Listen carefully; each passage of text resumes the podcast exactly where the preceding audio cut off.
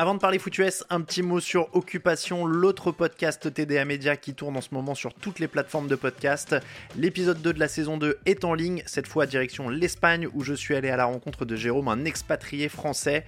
Comment on déménage à l'étranger? Est-ce qu'on a parfois le blues? Est-ce qu'on mange bien en Espagne? Les histoires de paperasse, les histoires de sentiments. On a parlé de tout ça. Comme d'habitude, si vous êtes curieux, n'hésitez pas à aller y jeter une oreille et à vous abonner. Cette occupation au pluriel sur toutes les plateformes de podcast. Normally, being a little extra can be a bit much, but when it comes to healthcare, it pays to be extra. And United Healthcare makes it easy with Health Protector Guard fixed indemnity insurance plans. Underwritten by Golden Rule Insurance Company, they supplement your primary plan, helping you manage out of pocket costs without the usual requirements and restrictions like deductibles and enrollment periods. So when it comes to covering your medical bills, you can feel good about being a little extra. Visit uh1.com to find the Health Protector Guard plan for you. Many of us have those stubborn pounds that seem impossible to lose, no matter how good we eat or how hard we work out. My solution is PlushCare. PlushCare is a leading telehealth provider with doctors who are there for you day and night to partner with you in your weight loss journey. They can prescribe FDA-approved weight loss medications like Wagovi and Zepbound for those who qualify. Plus, they accept most insurance plans. To get started, visit plushcare.com slash weight loss. That's plushcare.com slash weight loss.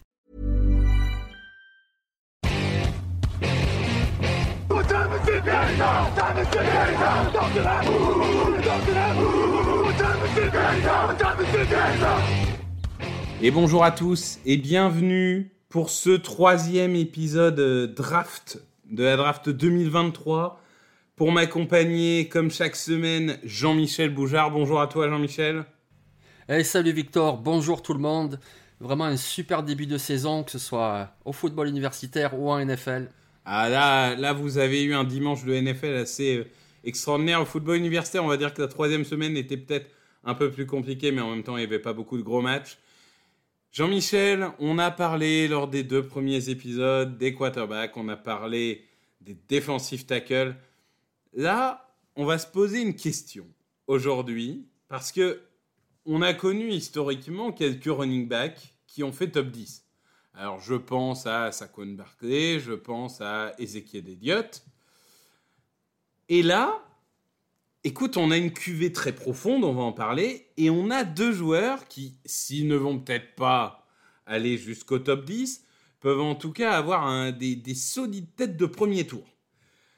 Donc je vais commencer avec un, premier profil qui est sûrement le profil le plus connu par les gens. C'est un, nom qui est quand même assez souvent répété. C'est Bijan Robinson de Texas, donc 1m83 pour 97 kg. L'année dernière, il a fait 1127 yards en course en seulement 195 portées, 11 touchdowns. Il a également fait 26 réceptions pour 295 yards et 4 touchdowns. Bijan Robinson, moi, je trouve vraiment que s'il y en a un qui doit aller dans le top 10, s'il si y en a un qui doit faire craquer les scouts, ça sera lui, s'il continue dans, dans, sa bonne saison. Euh, parce que, globalement, c'est un joueur qui a tout. Il est très bien bâti, il est vraiment bâti comme un running back à la fois agile, mais aussi puissant, vraiment.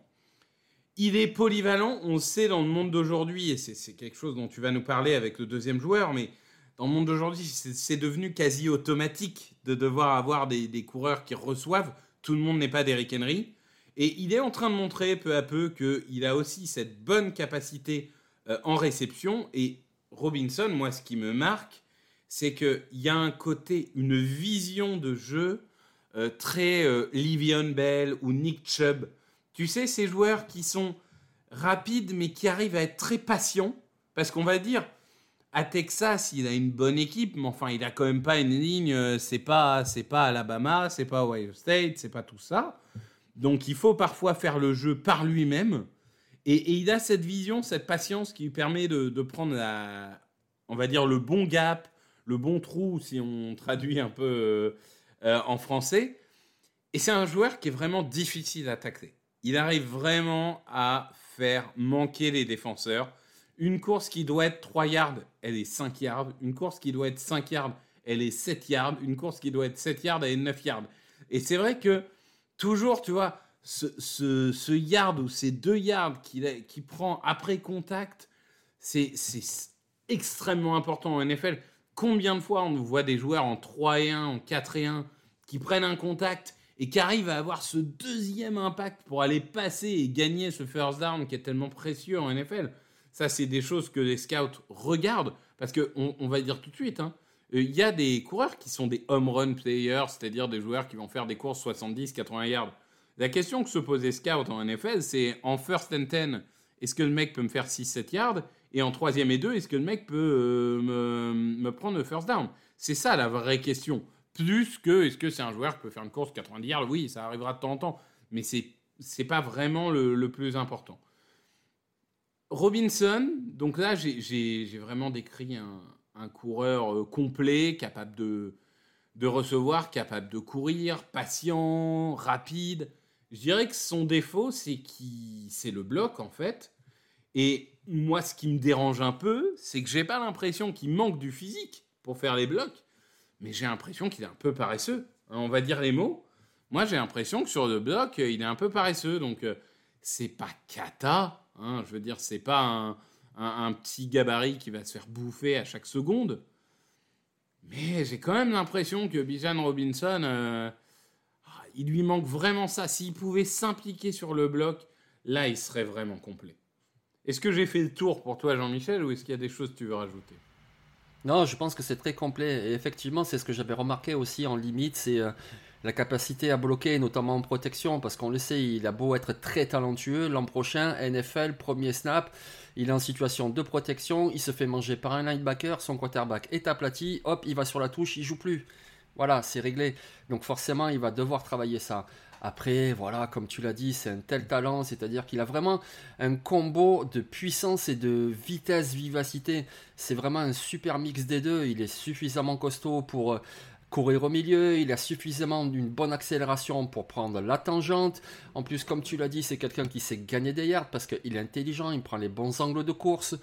Et puis voilà, il a tout ce qu'il faut, c'est vraiment un très très bon coureur. Après, top 10 de la draft, je sais pas, mais ça c'est plus lié à sa position qui est un petit peu dévaluée, puis il y a beaucoup de comités. Mais c'est clairement un talent du top 10. C'est quelqu'un qui, a, il y a 20 ans, il aurait été euh, ben, peut-être même numéro 1 de la draft. Oui, oui. Alors ça, la NFL a changé, ça c'est sûr. C'est-à-dire que bon, on a, on a une prédominance des quarterbacks et, on va dire, j'allais dire une disparition des running backs. C'est faux. Je dirais, je dirais que par contre, dans la majorité des équipes aujourd'hui, il n'y a pas un running back, mais il y a un comité. C'est ça qui a beaucoup changé. Là où à l'époque, tu avais un quarterback, un running back, et puis euh, tu, tu faisais ton affaire. C'est vrai que, bon, là, euh, Bijan Robinson, l'avantage, c'est qu'il est compatible avec à peu près tous les comités. Et euh, Jean-Michel Transition, euh, il y en a un autre qui est compatible avec tous les comités.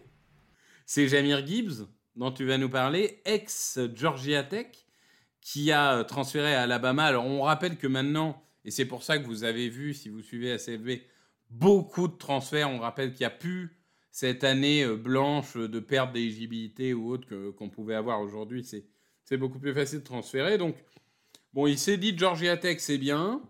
Je reçois des ballons, mais pas assez. J'ai une attaque un peu pourrie, donc je vais aller dans une université un peu sympa. Et pourquoi pas Alabama Donc, c'est vrai qu'à Alabama, ça donne envie. Hein. Donc, il fait 1m80 pour 90 kg, Jamir Gibbs.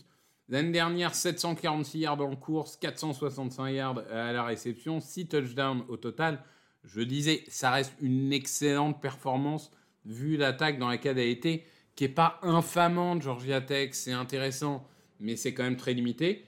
Il a déjà pas mal commencé hein, cette année, euh, que ce soit euh, en, réception ou en course, sachant qu'à Bama, il n'est pas tout seul, hein, il a déjà fait 300 yards de touchdown. Donc parle-nous de, de Jamir Gibbs, vraiment, alors le profil polyvalent par nature.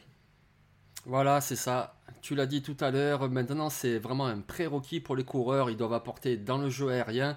Donc on parle bien d'un coureur, mais je vais commencer par sa capacité à contribuer dans le jeu de passe. Bon voilà, dès sa saison freshman, c'était 24 réceptions, 303 yards et 3 touchdowns. L'année suivante, avec Georgia Tech, donc c'était 35 réceptions, tu l'as dit, 465 yards et 2 touchdowns.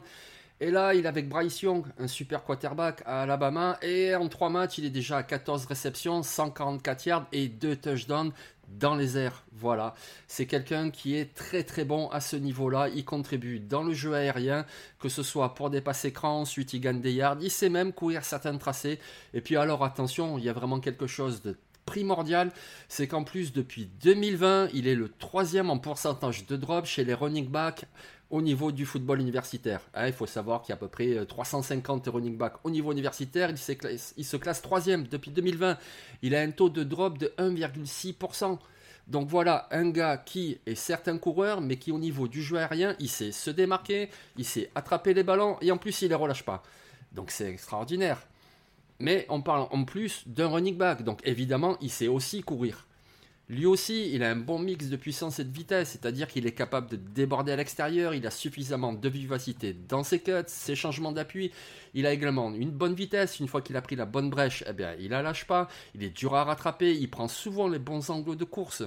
C'est vraiment un difference maker qui est capable de punir l'adversaire. Il est capable de jouer de façon régulière, de gagner 4-5 yards, mais il est capable aussi de sortir une course de 20 yards.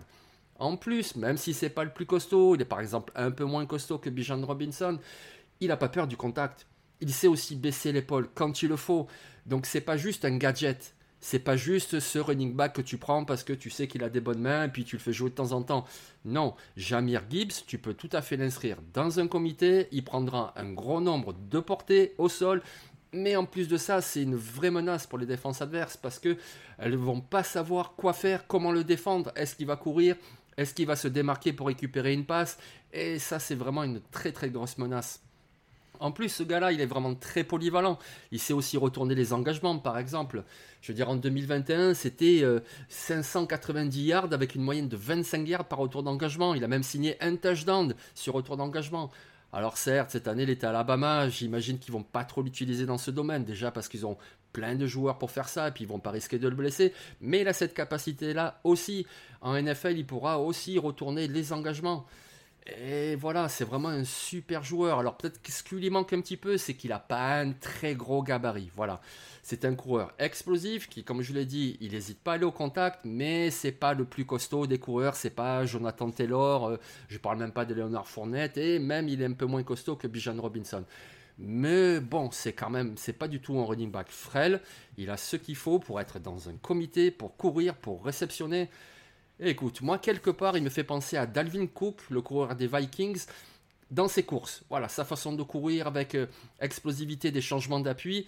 Et en réception, ben écoute, il me fait penser à son frère, James Cook, qui a été drafté par les Bills cette année. Dans sa capacité en réception, pour moi, c'est vraiment, euh, comme on dirait, un mix des Cook Brothers, quoi. Oui, bah, James Cook, bon, alors qui a fait un fumble sur le premier match, donc il a été un peu puni. Mais euh, je crois que de, de, souvenir, sur 68 lancés, il avait fait zéro drop en université. Donc euh, c'est vrai que James Cook, James Cook, c'était également très fiable sur ce plan-là.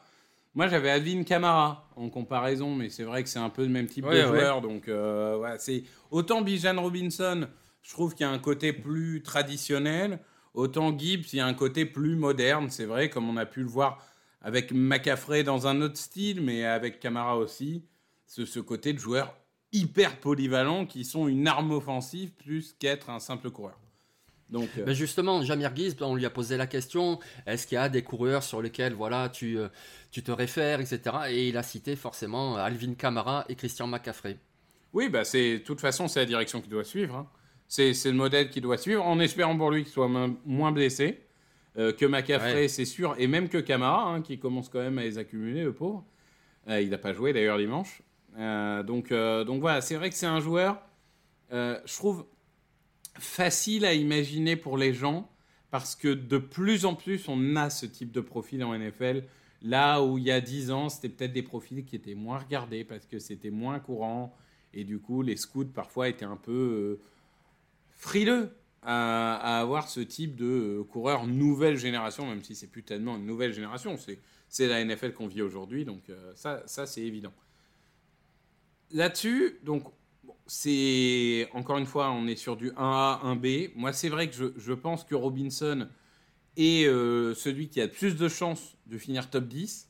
J'ai même vu notre cher ami Morgan Lagré de, de, The Blue Pennant, qu'on salue au passage, qui, pense qu'il pourrait finir top 5. Alors, je pense que c'est peut-être un peu exagéré dans la NFL aujourd'hui, mais pourquoi pas?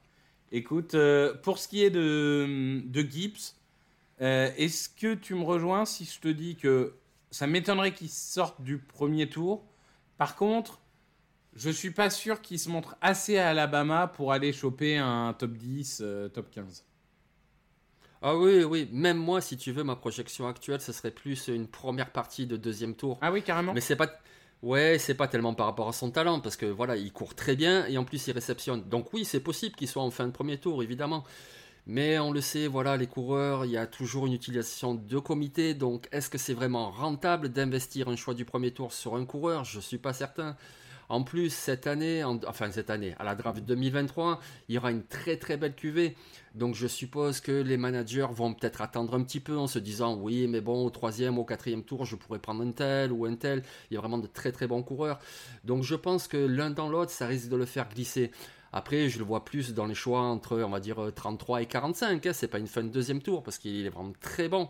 Mais je serais pas surpris que ce soit plutôt un deuxième tour.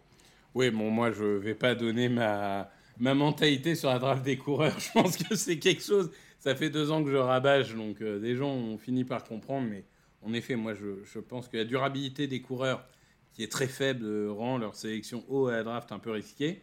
Euh, tu parlais d'une cuvée profonde. Allez, sans faire du name dropping, mais donne-nous deux, trois noms qui, vraiment te donnent envie, parce que là, il y a vraiment, vraiment beaucoup de monde. Ouais, vraiment. Mais du coup, je vais commencer par euh, Zach Evans de Ole. Voilà, c'est un coureur qui est très explosif, lui aussi, capable de faire des gros jeux.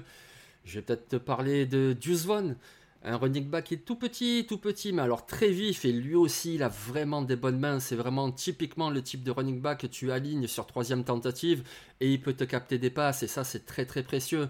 il y en a d'autres. Il y a euh, l'imposant, le géant Tavion Thomas de Utah. Il y a le très costaud Mohamed Ibrahim de Minnesota qui semble bien revenir d'une blessure qu'il avait connue l'année dernière.